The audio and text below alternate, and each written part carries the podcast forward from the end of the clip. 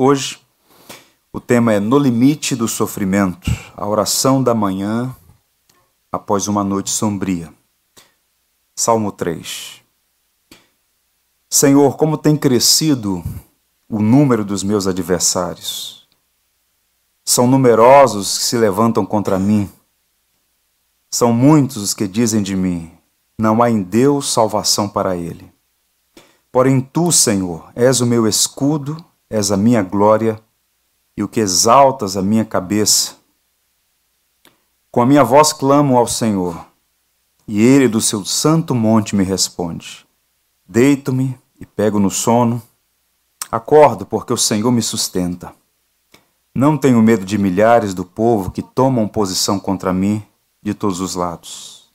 Levanta-te, Senhor, salva-me, Deus meu, pois feres nos queixos a todos os meus inimigos e aos ímpios quebras os dentes. Do Senhor é a salvação, e sobre o teu povo a tua bênção. Que o Senhor nos abençoe. William Shakespeare, ele apreciava muito o livro de Salmos, o grande poeta inglês.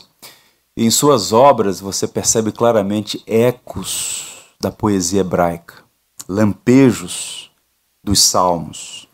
Em um soneto sobre lamento, ele disse assim: A cada nova manhã, novas viúvas pranteiam, novos órfãos choram, novos lamentos golpeiam a face do céu.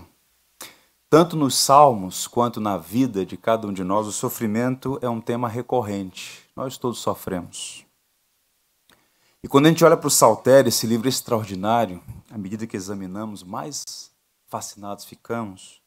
O que a gente percebe é que há um intercâmbio de dois temas que são basilares, pilares: louvor e lamento. O tempo inteiro, perpassa todo o livro. Portanto, estudar os Salmos, é de fato importante, pois é um poderoso recurso para corrigir perspectivas equivocadas e teologias estranhas ao Evangelho que muitas vezes dominam a igreja do nosso tempo. Vejam, meus irmãos, o sofrimento não é karma, não é azar, não é destino impessoal, não é maldição hereditária, não é praga, nem castigo moral direto. O sofrimento existe porque nós vivemos em um mundo caído. Pós-queda, estamos do lado de fora do jardim. Fomos afetados pelo pecado numa dimensão que muitas vezes a gente consegue mensurar. O pecado, a entrada do pecado no mundo é a causa primária de todas as desgraças que existem. Portanto, o sofrimento é uma realidade inescapável. O nosso pecado bem como o pecado de outros, nos afetam, nos atingem, isso é inevitável. Um dos maiores erros da igreja do Ocidente, e nós vivemos desse lado do mundo, é acreditar que é possível ser cristão e imune ao sofrimento. No Brasil, por exemplo, do ignorante bem intencionado ao charlatão mau caráter, o que não faltam são pessoas sugerindo que se você fizer certas coisas, você estará isento de problemas, sofrimentos e adversidades. Isso é um erro, isso é um equívoco. A Bíblia não ensina isso. Quando a gente olha para a Escritura Sagrada, tanto na palavra de Deus quanto na história da igreja cristã, nós percebemos santos, homens e mulheres, que viveram uma vida devota a Deus, homens e mulheres melhores do que nós, que passaram pelas mais escaldantes provações Portanto, ser fiel a Deus, servir ao Senhor, não nos isenta de problemas. A vida cristã não é indolor. Nesse momento aqui, exatamente aqui, há pessoas que, pelos mais variados motivos, estão sofrendo. Os sofrimentos pelos quais nós passamos variam de natureza, intensidade e duração, mas nenhum de nós está isento de sofrimento, aflição, adversidade. Portanto, o saltério, ele contém material substancial que podem nos ajudar, que pode nos ajudar a corrigir as deficiências teológicas por trás de uma visão romanceada da realidade. Qual o conteúdo do Salmo 3? Esse salmo é precioso. E não é por acaso que ele está aqui logo na entrada do livro. Depois da introdução, Salmo 1, 2. Esse é o primeiro salmo de Davi. Ele introduz o tema do lamento. Repito, um tema predominante no saltério. Só para os irmãos terem uma ideia, mais de um terço consiste em salmos de lamento. Uns 42 são salmos individuais, pessoas se queixando, pessoas lamentando. O caso do Salmo 3.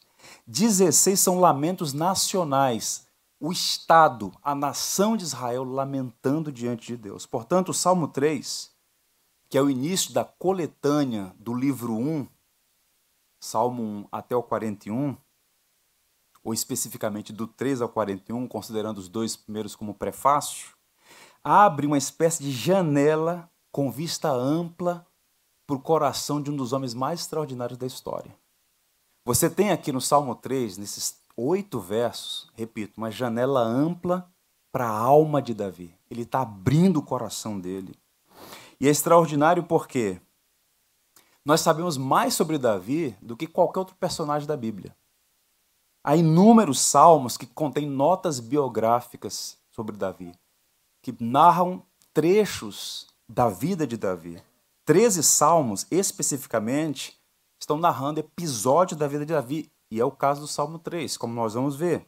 Porque se você observou, eu tenho aqui uma versão da Bíblia Ara, Almeida, revista atualizada, lá no início do Salmo tem uma nota que é canônica, está no original hebraico. A nota é assim: Salmo de Davi quando fugia de Absalão, seu filho. Essa informação é original. Ela não é uma nota adicional colocada tardiamente por tradutores da Bíblia, como aparece em outros momentos.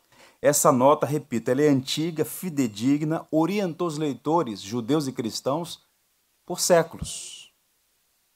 E a gente não pode entender o Salmo 3 sem considerar o contexto a partir do qual esse salmo foi escrito. E se a gente observar cuidadosamente, nós vamos perceber que é uma experiência que Davi está passando das mais dolorosas, envolve traição, um emaranhado de amor, ódio, justiça, pecado, bem e mal no contexto da sua família. Nós estamos vendo Davi aqui no vale mais sombrio da sua história. Pergunta: por que, que um salmo relacionado a um incidente pessoal tão grave é colocado na entrada do saltério? Dos 41 salmos do livro 1, 30 fazem referências, ouçam as expressões. Dos 41, 30 falam sobre ímpios, adversários e a luta dos justos contra os ímpios. E o conflito de Davi ganha proporções gigantescas porque não é contra os ímpios do lado de fora que ele está batalhando. A batalha é dentro da própria casa, a batalha dele é contra o próprio filho. Esse é o momento mais angustiante. A alma de Davi está em agonia, porque o inimigo aqui é o próprio filho. Tente imaginar isso. A criança que um dia ele carregou no braço é a criança que se levantou para matá-lo. Sinopse desse contexto aqui, para a gente entender o salmo. Davi tinha uma filha chamada Tamar. Tal como seu irmão Absalão, era conhecida pela beleza. Tamar era belíssima e a Bíblia diz que Salomão era o mais bonito homem de Israel. Dois filhos de Davi, belíssimos. Um dos filhos de Davi, chamado Aminon, portanto, meio-irmão de Tamar e Absalão, sentiu-se atraída por essa jovem, bela e pura. Ele a cobiçou e planejou seduzi-la. Fez lá um simulacro de doença.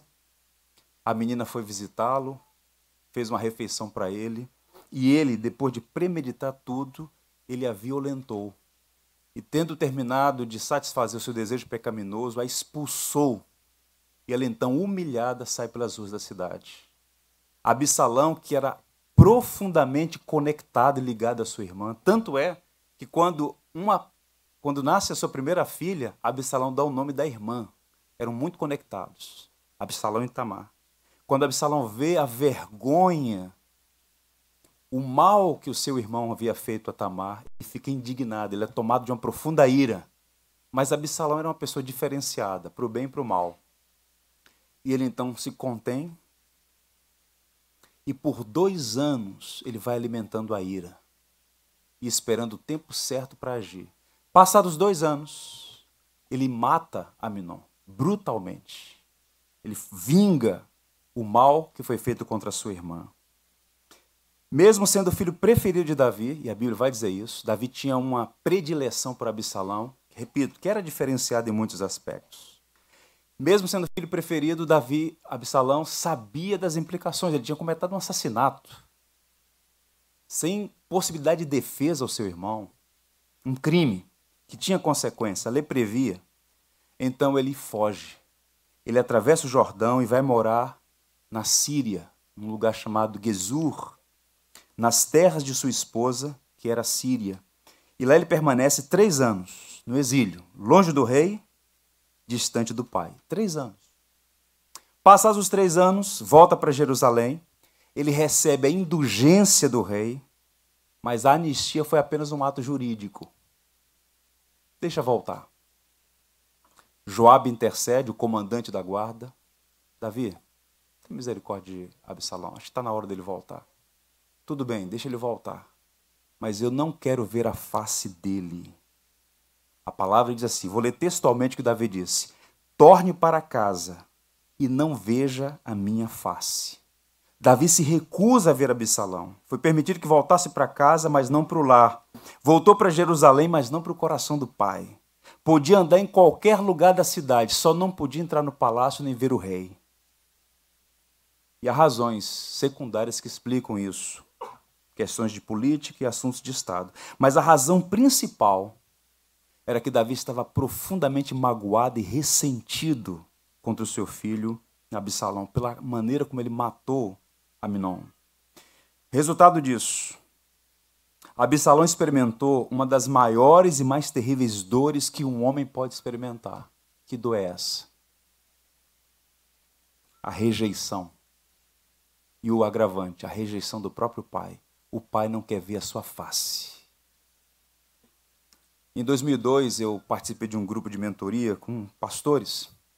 À época, as obras do grande Eudine Peterson estavam sendo publicadas no Brasil. Um dos grandes textos que ele publicou aqui no Brasil chama-se Transpondo Muralhas, que é um recorte teológico da vida de Davi.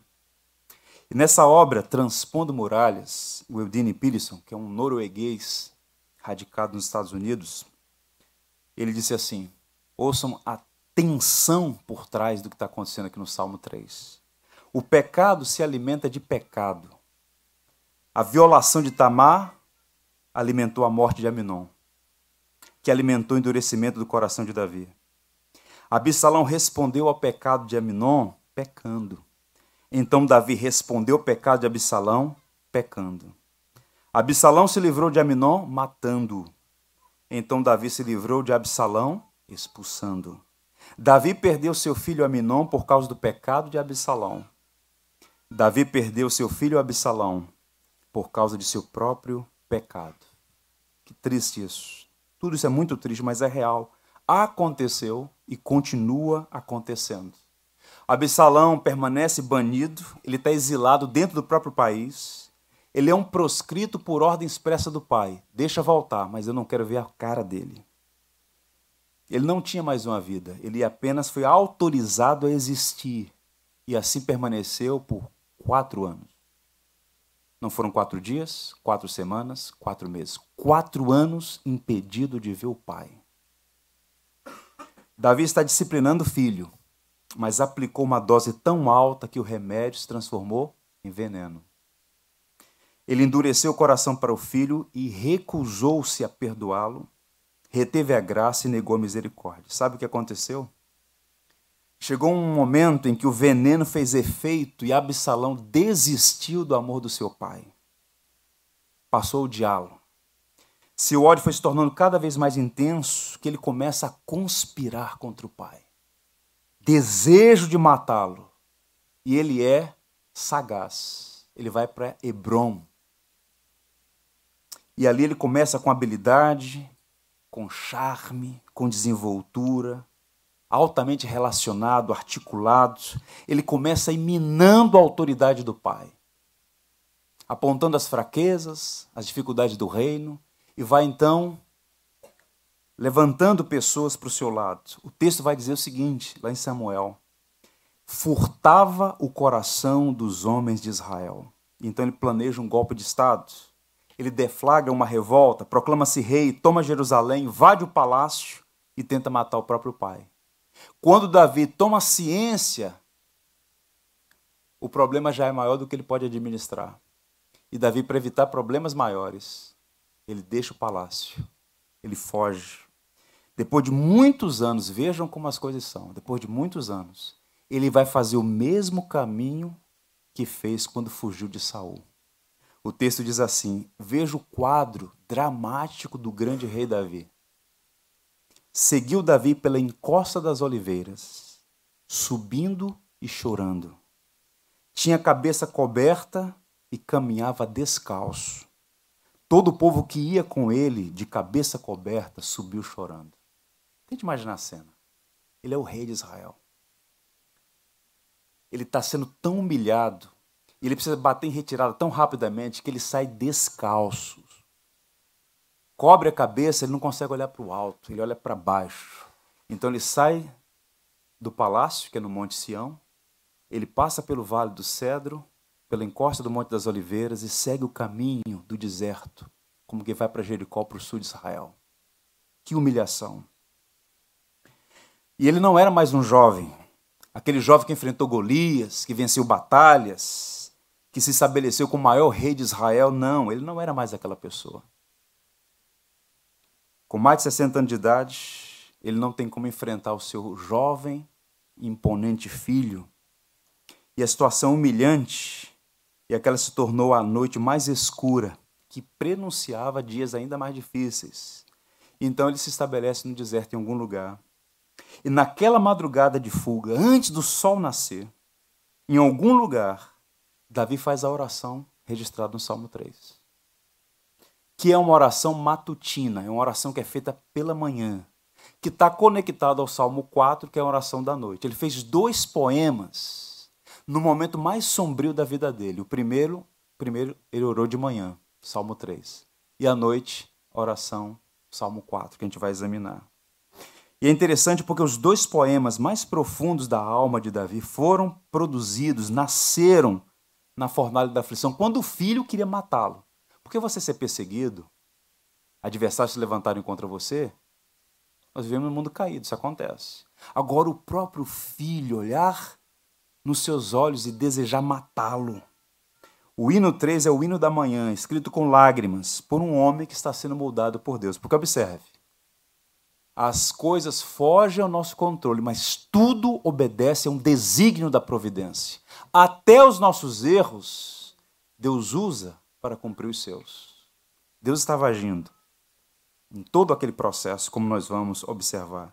Portanto, esse salmo é um salmo de lamento, uma oração de alta densidade teológica pastoral, que disseca e exibe a alma de Davi. Eu queria compartilhar com os irmãos esse salmo que tanto me toca o coração e minha esposa é testemunha disso. Por vezes, estudando esse salmo para falar aos irmãos, fiquei emocionado. Porque é um salmo, repito, uma janela para a alma de Davi. Ele abre o coração. E esse, esse salmo tem uma estrutura. São oito versos, quatro estrofes, cada estrofe com dois. O editor a pessoa que formatou o saltério, ao colocar o Salmo 3 lá no início, o fez com um propósito muito claro e fez um arranjo didático belíssimo. Quais são essas estrofes? Vejamos. Primeiro ele começa com um lamento sincero, os dois primeiros versos, lerei novamente. Senhor, como tem crescido o número dos meus adversários. São numerosos os que se levantam contra mim. São muitos os que dizem de mim: não há em Deus salvação para ele. Davi começa com uma oração de lamento. Repito, mais de um texto dos Salmos é lamento. Ele apresenta sua queixa diante de Deus e ele é honesto consigo mesmo. Ele encara a realidade, ele reconhece as dificuldades, ele não falseia os fatos. Ele não cria ilusão de que está tudo bem. Não, é uma conspiração aqui, depois a gente resolve. Ele sabe que o problema é grave. E aí então ele abre o coração naquela madrugada, antes do sol nascer, ele desabafa diante de Deus e como isso faz bem. Independente do ramo de pesquisa, da área de psicologia, todas as linhas reconhecem que desabafar, falar, faz bem. Falar, colocar para fora Observe que a igreja não pode ceder à tentação do gnosticismo que ensina a anular, suprimir as emoções em nome da fé. Você não encontra isso na Bíblia. A Bíblia ela está cheia de casos de homens e mulheres que abrem o coração e apresentam os fatos como eles são. Deus nos conhece. Jesus disse que antes de abrir a boca, ele já sabe o que a gente vai dizer. De modo que o que a gente precisa fazer é trazer à memória a diferença entre desabafo e murmuração. A prática do desabafo é a arte de derramar a alma perante o Senhor, colocando para fora todo e qualquer melindre, mágoa, ressentimento, tristeza, queixume, inquietação, ansiedade, medo, indignação desmedida, revoltas e coisas assim. O desabafo é uma disciplina espiritual, portanto, e por isso, há tanto lamento nos salmos, e em nenhum momento Deus censura aqueles que o fazem. Desabafar não é enfrentar Deus, não é colocar Deus contra a parede, no banco dos réus. Diferente da murmuração, que é falar contra Deus, desabafar é abrir o coração e falar com Deus honestamente. Senhor, está doendo. Senhor, me sinto abandonado. Senhor, eu não entendo. É o que Davi está fazendo aqui. Observe que a urgência do caso é tão intensa, o caso é tão grave, que Davi deixa de fora todas as liturgias de oração. Ele diz assim: Senhor, e já vai ao ponto, porque ele está angustiado, tal como Pedro. Lembra de Pedro afundando no barco? Senhor, salva-me! Há uma pressa, há uma urgência. E então ele fala a primeira palavra da oração depois de chamar pelo Senhor. Senhor, tem crescido o número de meus adversários. Davi sempre teve adversários em toda a sua trajetória, dentro e fora do reino de Israel. Pessoas se opuseram a ele. Mas nesse momento, o que impressiona é o número deles. Cresceu muito. Se levantam contra mim. E aqui, na poesia hebraica, uma tríplice menção. Muitos, muitos, muitos. Há uma revolta, uma rebelião. Na verdade, milhares de pessoas com desejo de vingança, liderados por um filho revoltado. Tanto é que na narrativa, que é pano de fundo do Salmo, lá em 2 Samuel, o texto diz assim: Tornou-se poderosa a conspirata, e crescia em número o povo que tomava partido de Absalão. Um levante no reino. Está na hora de mudar. Sai Davi e entra Absalão. E de fato tomaram o palácio, tomaram a capital. Absalão tomou o trono de Davi. A situação é tão desfavorável, tão complicada, que as pessoas concluíram que não havia mais salvação. Qualquer jornal olhando o cenário diria: acabou para Davi. É o que estão dizendo, com um agravante. São muitos que dizem de mim: não há em Deus salvação para eles. E aqui há o elemento pecaminoso que torna ainda grave, mais grave o problema. Porque estão dizendo o seguinte: o quadro é tão ruim para Davi, é tão desfavorável, que nem Deus pode salvá-lo dessa situação. Acabou. Perdeu o trono, perdeu o reino. Nem Deus pode salvar Davi dessa situação. Absalão está no trono. O exército está na rua. Os homens todos leais a Absalão, alguns poucos saíram com Davi em fuga mas completamente desorganizados. Acabou para Davi. É o que está sendo dito aqui. Tal era o quadro. Portanto, é uma humilhação, é um momento muito terrível para o rei Davi. Eu queria fazer duas aplicações nesse momento da reflexão. A primeira é a seguinte: cuidado. Cuidado. Escolhas erradas têm consequências amargas. Alguém pode olhar o quadro e perguntar: por que, que Deus permitiu essa humilhante rebelião contra Davi, seu servo? Resposta bíblica: Davi está sendo disciplinado por Deus por seus pecados de adultério e assassinato. Davi recebeu a graça do perdão seu arrependimento foi sincero, isso prova que de fato ele era servo de Deus. Quando Natan o procura e diz: Esse homem é o Senhor. Ele cai prostrado e produz salmos penitenciais belíssimos, por exemplo, o Salmo 51, o Salmo 32, no qual ele diz: É feliz o homem a quem o Senhor perdoa, a quem o Senhor não atribui iniquidade. Enquanto eu me calei, enquanto eu encobri os meus pecados, meus, meus ossos envelheceram, porque a tua mão pesava sobre mim, mas agora eu tenho experimentado de volta a alegria. Deus o perdoou. Ele foi perdoado. Sabemos que a graça de Deus é maior que a nossa iniquidade. No entanto, as consequências são inevitáveis, algumas vezes irreparáveis. Portanto, ele experimenta graves problemas na família e no reino. Inclusive, essa foi uma sentença de Deus. A espada nunca se apartará da tua casa. Que coisa terrível. O filho de Batseba morreu, sua filha Tamar foi violentada, três filhos foram assassinados: Absalão, Aminon, Adonias. Isso porque, meus irmãos, o pecado tem uma dimensão social. Os crentes ignoram isso. Mas observe: o pecado tem uma dimensão social. As escolhas erradas que fazemos afetam outras pessoas, atingem outras pessoas, inclusive as que nós amamos. Razão pela qual os homens são sempre chamados a uma responsabilidade maior. Porque, embora haja uma fonte inesgotável de misericórdia e perdão fluindo do Calvário, as consequências deixam um rastro desastroso, irreparável por vezes. Portanto, cuidado com escolhas erradas. Segundo, seja leal com as pessoas. A lealdade é uma virtude do caráter. Davi foi traído por pessoas próximas a ele. A lista é grande. Para ficar só nesse contexto imediato, Absalão é o principal nome dessa conspiração. E deve ter sido duro saber que o seu próprio filho quer matá-lo. Tente imaginar isso. Meu filho quer me matar.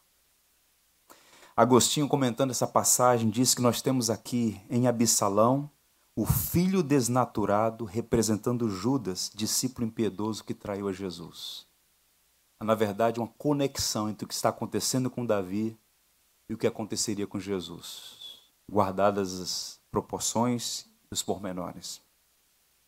Mas há uma pessoa nesse processo que é o mentor da revolta, que é o arquiteto da conspiração é o indivíduo que consegue movimentar as peças do xadrez com habilidade terrível.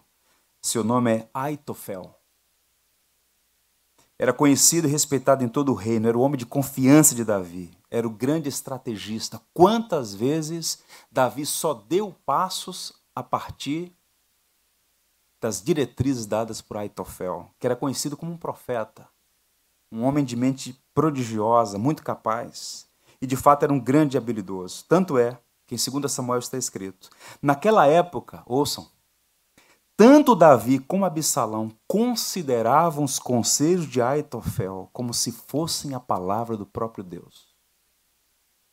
Mas nesse momento de terrível angústia para Davi, esse homem de confiança não manteve a sua lealdade, virou a casaca.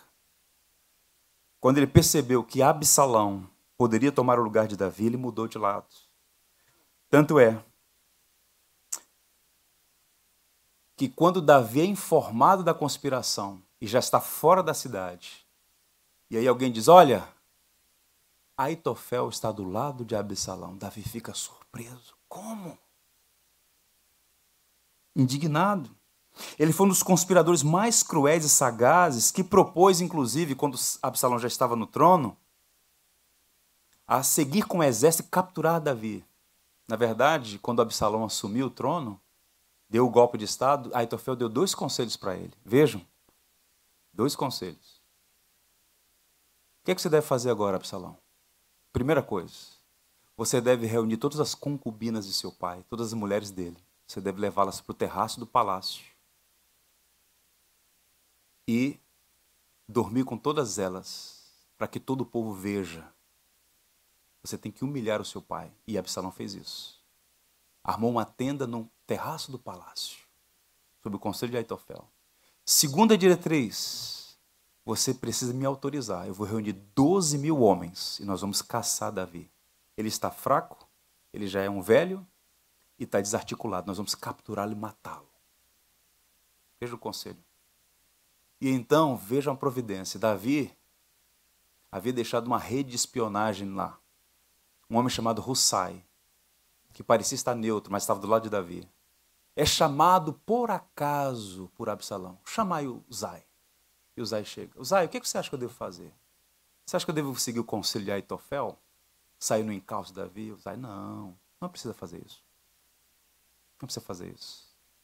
E aí a providência moveu o coração de Absalão e ele não saiu na caça do seu pai, porque se tivesse saído, teria pego e matado Davi.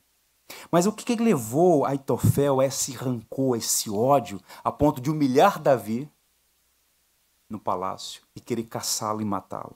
Bem, ele era leal a Davi, ele era um homem de confiança de Davi. Mas, mais uma vez, ouçam, o pecado tem uma dimensão social. A gente lê a Bíblia como recortes, né? Acorda de manhã, lê um pedaço, amanhã outro pedaço. A gente não vê o quadro geral.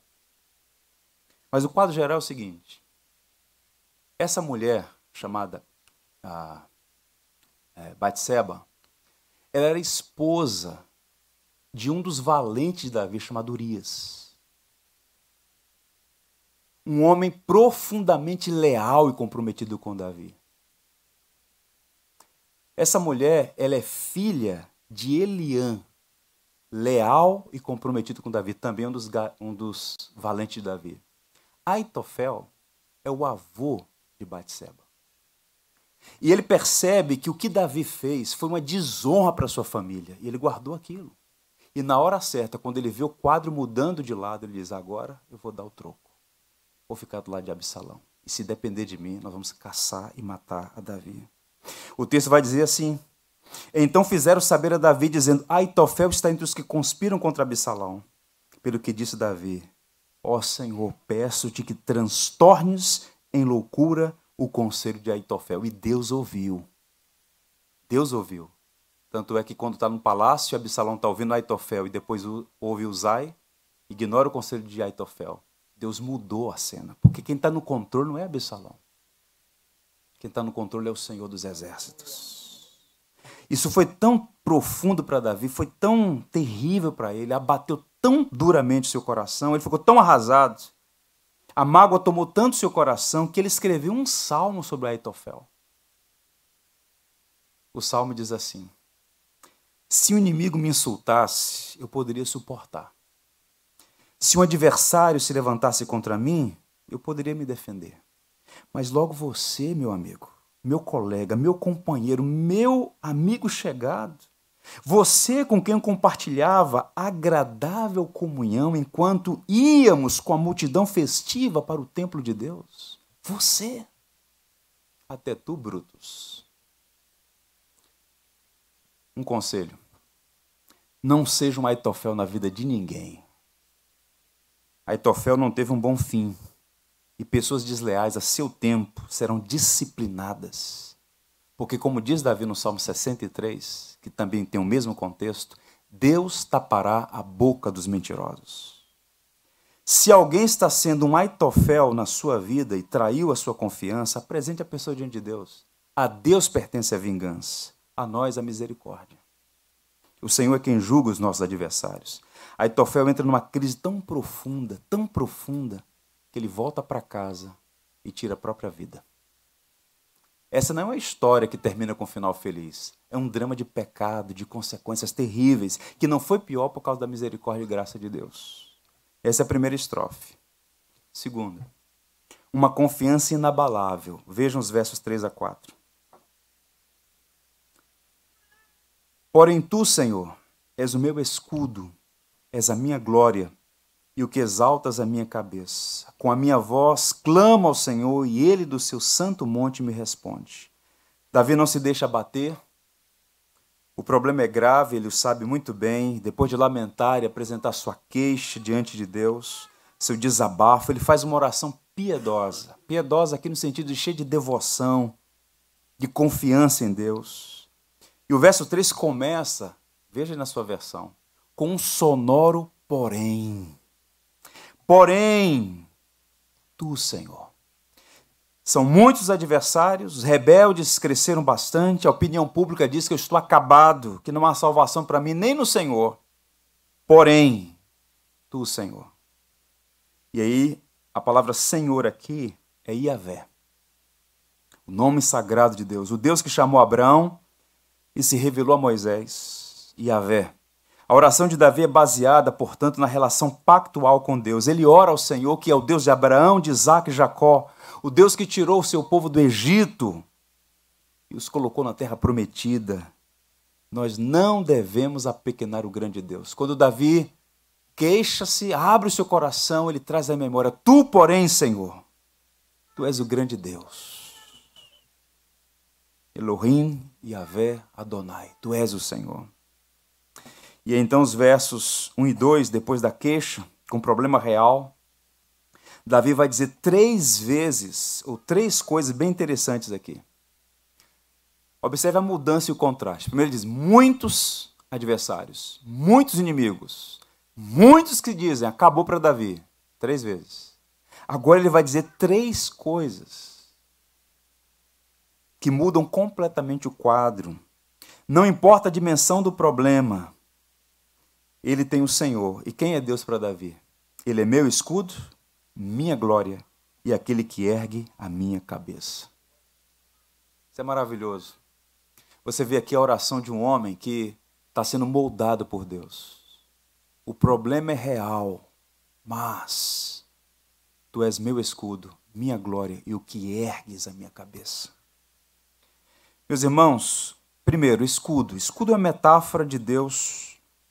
Perdão, me, escudo é uma metáfora usada nos livros de Salmos, em outras partes da Bíblia, que simboliza proteção. Há várias palavras correlatas: abrigo, fortaleza, refúgio, escudo.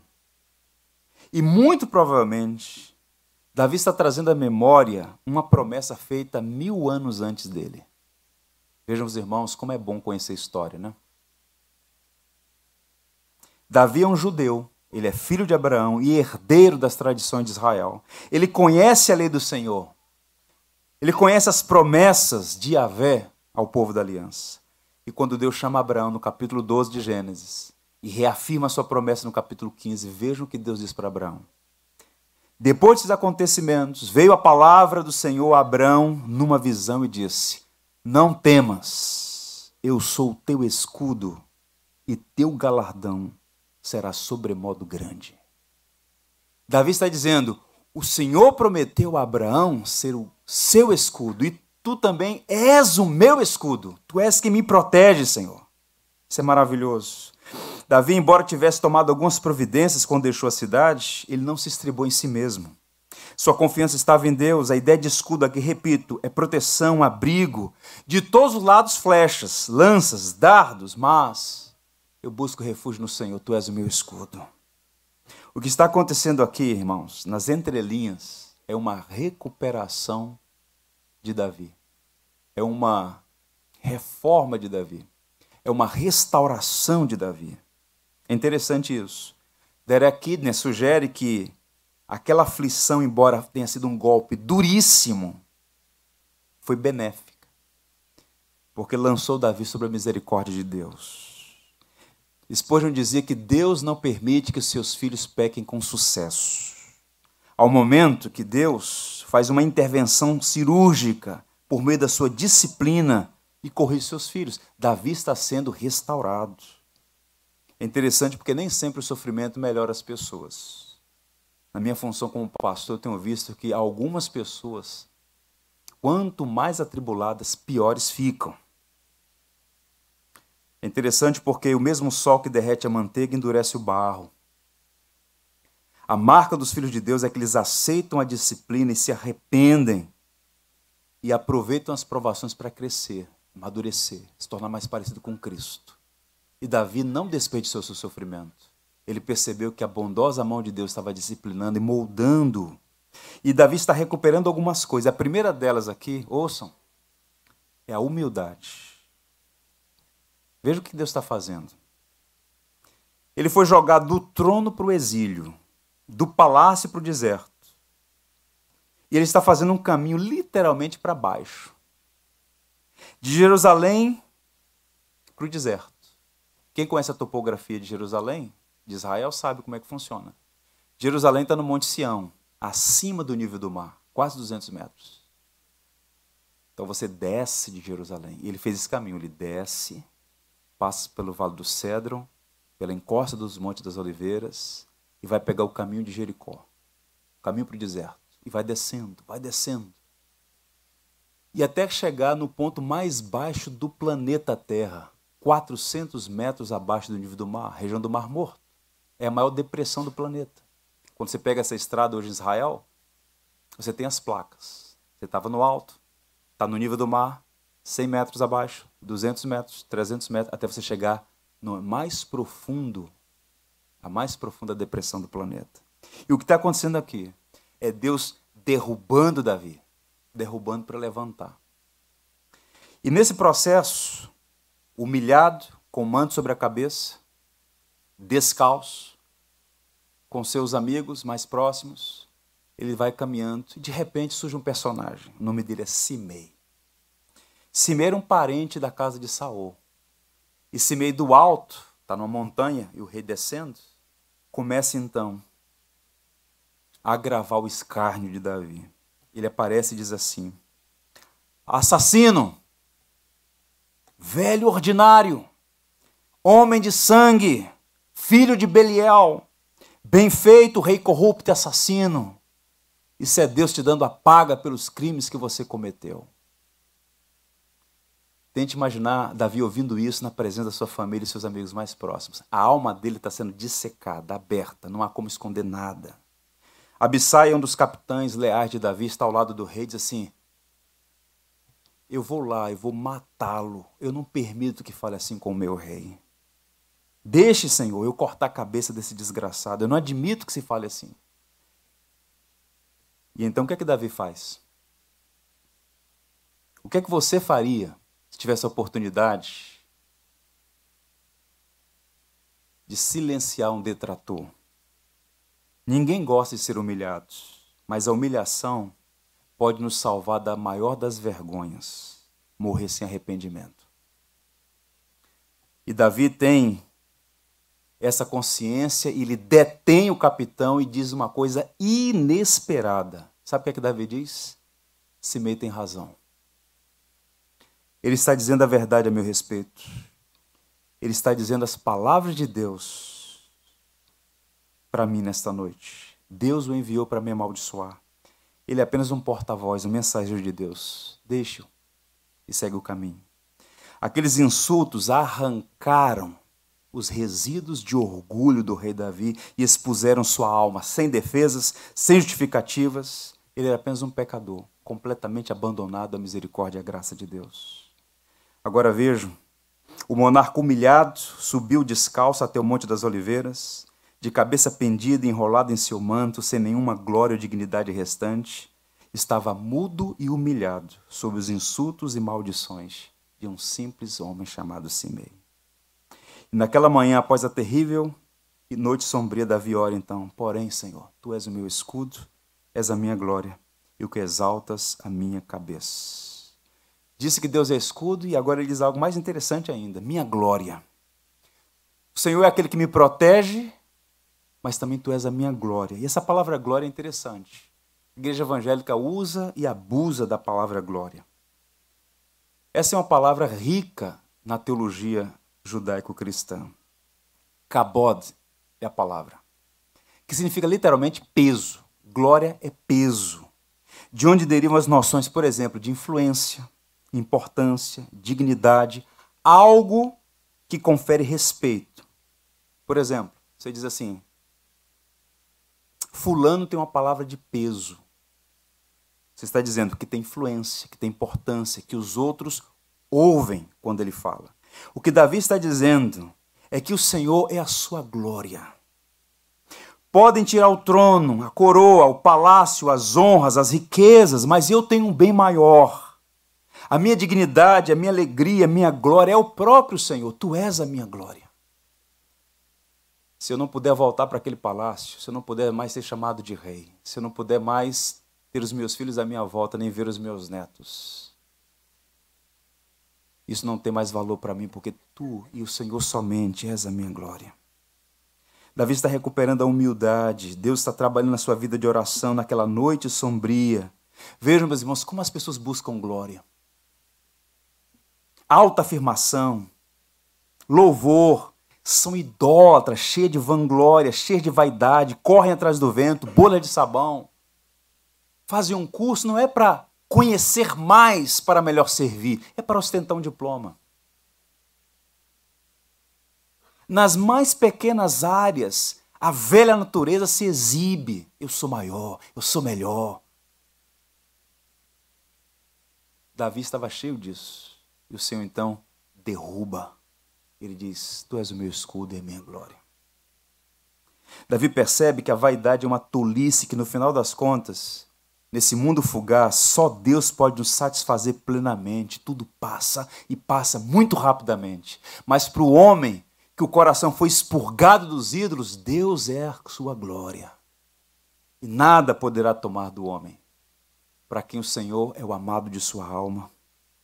E então ele fala de uma outra coisa, de honra. Tu és aquele que exaltas a minha cabeça. Eu gosto da versão que diz: ergues a minha cabeça.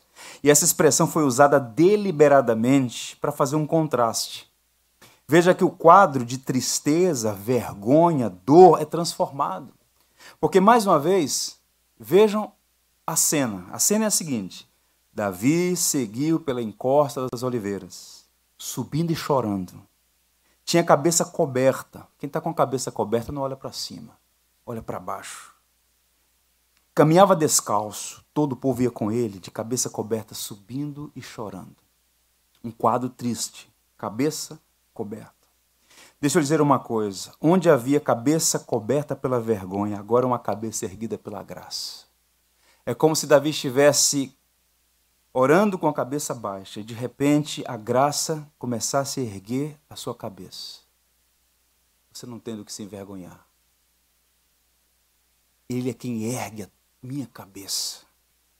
Mil anos depois, Jesus Cristo, filho de Davi, baixou a sua cabeça na cruz, entregou-se à morte por nós, mas ao terceiro dia Deus exaltou e ergueu sua cabeça e o fez assentar no trono como rei de todas as nações. O Filho de Deus baixou sua cabeça na cruz para que um dia nós pudéssemos andar de cabeça erguida, sem culpa, sem vergonha sem condenação. Que é o cristão? Um pecador, tal como qualquer folião do Rio de Janeiro.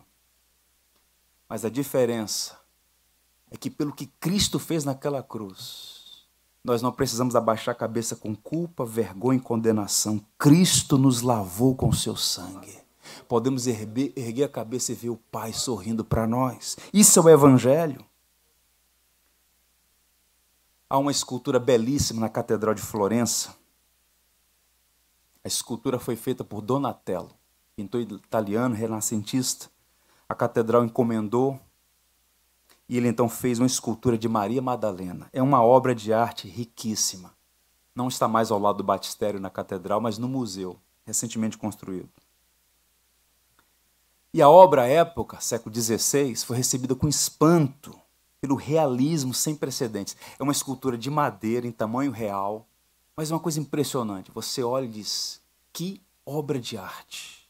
E o Donatello captura o evangelho e exibe na arte como é essa escultura. Maria Madalena está vestida com trapos, são roupas velhas, mas a cabeça está erguida. Que significa isso? Podemos estar vestidos com humilhantes trapos, mas Cristo ergue a nossa cabeça. O pecado enverga a cabeça para baixo, mas Cristo ergue a nossa cabeça para o alto. A graça de Deus nos lavou nos justificou, e nos faz mais do que vencedores. Isso é o Evangelho. E é por isso que no verso 4 ele diz: Com a minha voz clama ao Senhor, e ele do seu santo monte me responde. Mais uma vez, uma linguagem que tem aqui uma geografia existencial. Davi está no deserto, ponto mais baixo. Deus simbolicamente em Sião, há uma distância. Deus no alto, Davi no baixo. Mas Davi clama de baixo, Deus ouve do alto. Um homem em oração pelos méritos de Cristo, não conhece distância para Deus. Deus está sempre perto, mesmo quando nos sentimos longe. Porque em Cristo Deus vê o nosso encontro, Deus nos ouve, Ele se torna nosso Pai que está nos céus. Aplicações. Deus é teu escudo contra teus adversários, sejam eles quais forem. É o Senhor que te protege. Deixa a vingança com Deus. Deus é quem ergue a tua cabeça, meu irmão. O Senhor remove a culpa e nos dá força para olhar para frente, para seguir.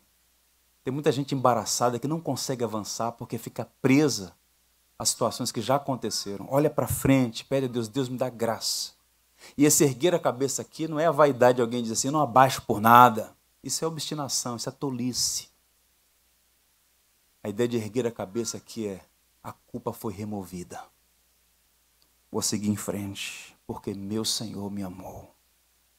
Deus é quem ouve o teu clamor, por isso ore, use os salmos como um manual de oração. Creia que Deus te ouve, clame, e Ele vai te ouvir do alto céus. Terceira estrofe. Nessas duas últimas serei mais breves, porque quero complementá-las no Salmo 4. A terceira estrofe nós vamos chamar de uma declaração de fé. Veja os versos 5 a 6. Deito-me, pego no sono, acordo, porque o Senhor me sustenta. Não tenho medo de milhares do povo que tomam posição contra mim de todos os lados. Com essas palavras, Davi não apenas torna pública sua fé, como também mostra sua autêntica confiança. Naquela manhã, bem cedo, ele se levanta e ora. Ele faz um lamento sincero, diz: Senhor, como crescer o número daqueles que me odeiam, daqueles que me perseguem, daqueles que querem a minha cabeça? Como crescer o número daqueles que dizem que nem o Senhor pode me salvar desse quadro?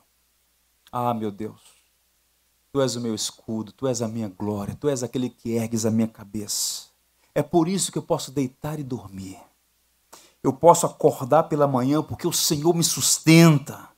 Eu não tenho medo dos milhares que tomam posição contra mim. Isso aqui não é arrogância de alguém que está combalido e sem condição de reagir está dizendo que pode. Não. É alguém que sabe que os problemas são reais, as lutas são reais, os inimigos são reais. Mas por que, é que ele pode deitar e dormir e levantar pela manhã diante de um quadro tão desfavorável? Como é que alguém dorme no meio de uma crise? Um comentarista alemão disse assim: a mão de Deus foi o travesseiro de Davi. Dormir em paz. Doce dormir, feliz, acordar. Mais à frente, Davi escreveria assim: Ao anoitecer pode vir o choro, mas alegria vem pela manhã. Deus é quem sustenta seus filhos na bonança e na angústia, por isso não devemos temer os milhares. De onde vem essa confiança? Em Deus, porque Davi conhece a Deus. Sabe qual é o grande problema? Que às vezes nos falta paz na adversidade? Porque a gente conhece Deus de ouvir falar. Nós devemos visitar muitos livros. O cristão deve estar sempre na vanguarda da leitura. Devemos ler muito e ler bem. Mas visitar muitos livros, mas permanecer na Bíblia. E quando a gente vai para a Bíblia, para a Escritura Sagrada, ela nos revela quem Deus é. Não é o Deus distante, o Deus caprichoso, que coloca barreiras, que nos impede de chegar a Ele, que parece sorrir com as nossas aflições. Não. É um Deus que nos amou tão intensamente e prova o seu amor para conosco, entregando o seu Filho por nós. Esse Deus que é amor, graça e misericórdia, que seria justo em condenar todos nós, mas escolheu para si um povo comprado pelo precioso sangue de Cristo, gente de todas as tribos, línguas, povos e nações, a igreja do Deus vivo. Esse Deus bendito deve ser amado, e nós devemos colocar nele toda a nossa confiança. A aplicação aqui é esta: descanse em Deus, meu irmão. Durma em paz, acorde em paz. E é terrível saber que há tantos crentes que não dormem bem nem acordam bem, atribulados o dia inteiro, noite inteira. Há uma teologia por trás do hino 314, e Davi conhecia a teologia desse hino. Estou seguro é o hino do cantor cristão. Não recearei, nada temerei, descansando no poder de Deus. Tenho paz e amor junto ao meu Senhor, descansando no poder de Deus. Luta sem cessar, hei de atravessar, descansando no poder de Deus. Não me deixará, mas me susterá, descansando no poder de Deus. O estribilho diz: descansando nos eternos braços do meu Deus. Vou seguro, descansando no poder de Deus. E descansar nem sempre é fácil. Porque o nosso orgulho quer agir. Eu quero fazer do meu jeito, eu quero ter o controle. Davi não tinha um controle de nada. Mas ele disse: Eu não vou temer, porque eu sei que o Senhor é meu escudo, minha glória, e é quem ergue minha cabeça. E por fim, ele faz um apelo final, dos versos 7 a 8, nesse arranjo didático aí. Um apelo por justiça. Veja como termina. Levanta-te, Senhor, salva-me, Deus meu pois feres nos queixos a todos os meus inimigos e aos ímpios quebras os dentes. Do Senhor é a salvação e sobre o teu povo a tua bênção. Davi encerra, portanto, fazendo um apelo por justiça. Agora veja a linguagem. Deus meu. Ao pronome aqui possessivo. Deus meu. E ele usa uma linguagem aqui que é estranha para nós, porque primeiro ele pede a sua salvação, salva-me, em seguida pede a destruição, a derrota humilhante, acachapante dos seus inimigos. Levanta-te, Senhor, salva-me, feres os queixos daqueles inimigos, quebra os dentes deles. E é estranho para nós no espírito cristão, se Deus permitir, nós vamos examinar os salmos imprecatórios, um nome pomposo para salmos de maldição. E está aí na pastoral, se você leu.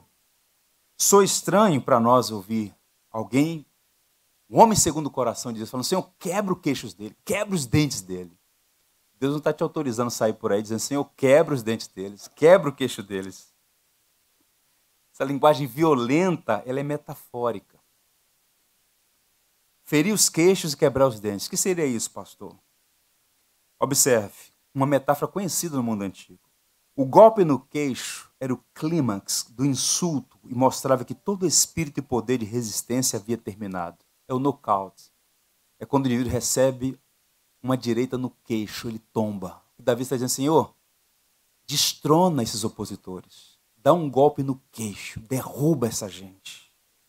Quando o texto diz arrebenta os dentes, ele está dizendo o seguinte: Senhor, são bestas selvagens, querem me devorar arranca os dentes deles para que eles sejam inofensivos. Spurgeon, comentando essa passagem, disse que o Deus de Israel é aquele que vence os nossos inimigos e os transforma em leões desdentados. O leão sem dente, sem garra, não faz nada, é só um gatinho e comeu muito mucilon. O apelo de Davi, portanto, é por justiça, mas existe algo que Deus está fazendo ali devolvendo sua humildade, trabalhando no coração dele humildade, sua vida de oração, ele está orando no meio de deserto, abrindo seu coração e criando esses poemas da alma. Quebra os dentes dele, Senhor.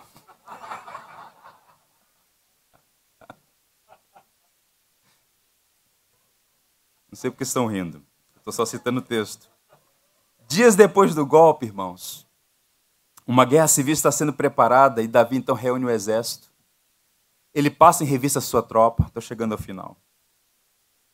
E ele reúne três companhias, passa em revista, os homens mais leais, capazes. Vamos tomar de volta o trono para Davi. E Davi diz: Eu vou à frente, eu vou comandá-los. E então Joabe diz: Não, senhor não. O Senhor vale mais do que 10 mil homens. Fica aqui e comanda a partir daqui. Davi aceita o conselho, e faz um pedido. Agora vejam o que está acontecendo aqui. O orgulhoso Davi agora está quebrantado e anda humildemente. O homem que estava distante do Senhor agora tem orações piedosas. E agora, vejam que ele pede para o exército dele: Por amor a mim, tratem bem o jovem Absalão. 2 Samuel 18, 5. Davi não era mais a mesma pessoa que fugiu de Jerusalém. Naquela noite sombria, Deus transformou o coração dele, ele perdoou seu filho. Mostrou amor, pedindo: Olha, eu sei que ele agiu mal, mas por amor a mim, tratem bem o jovem Absalão. Meus irmãos, essa história não tem um final feliz. A rebelião foi frustrada, Davi volta ao trono, mas Absalão é morto e as consequências do pecado, infelizmente, chegaram para aquela família. E quando Davi é informado da morte de Absalão, olha a poesia aquele dia, poesia. Ah, meu filho Absalão, meu filho Absalão, que me dera ter morrido em teu lugar. Ah, Absalão, meu filho, meu filho. Qual a aplicação final aqui? O pecado sempre deixa as consequências. Mas ouçam, o perdão tem o poder de evitar tragédias maiores que as ofensas. Davi escolheu perdoar. Se Davi pudesse voltar atrás, ele teria chamado Absalão no palácio, teria dado um abraço de reconciliação e um beijo de perdão. Mas agora não estava mais no seu poder. Tudo que ele pode fazer é: eu perdoo meu filho. Eu peço a vocês, por favor, um pedido de um pai, não é de um rei. Tratem com brandura o jovem Absalão. Mas no campo de batalha, Joabe mata Absalão.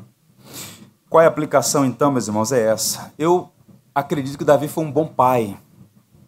Eu não compartilho com aqueles que dizem que Davi foi um mau pai. Não, ele foi um bom pai.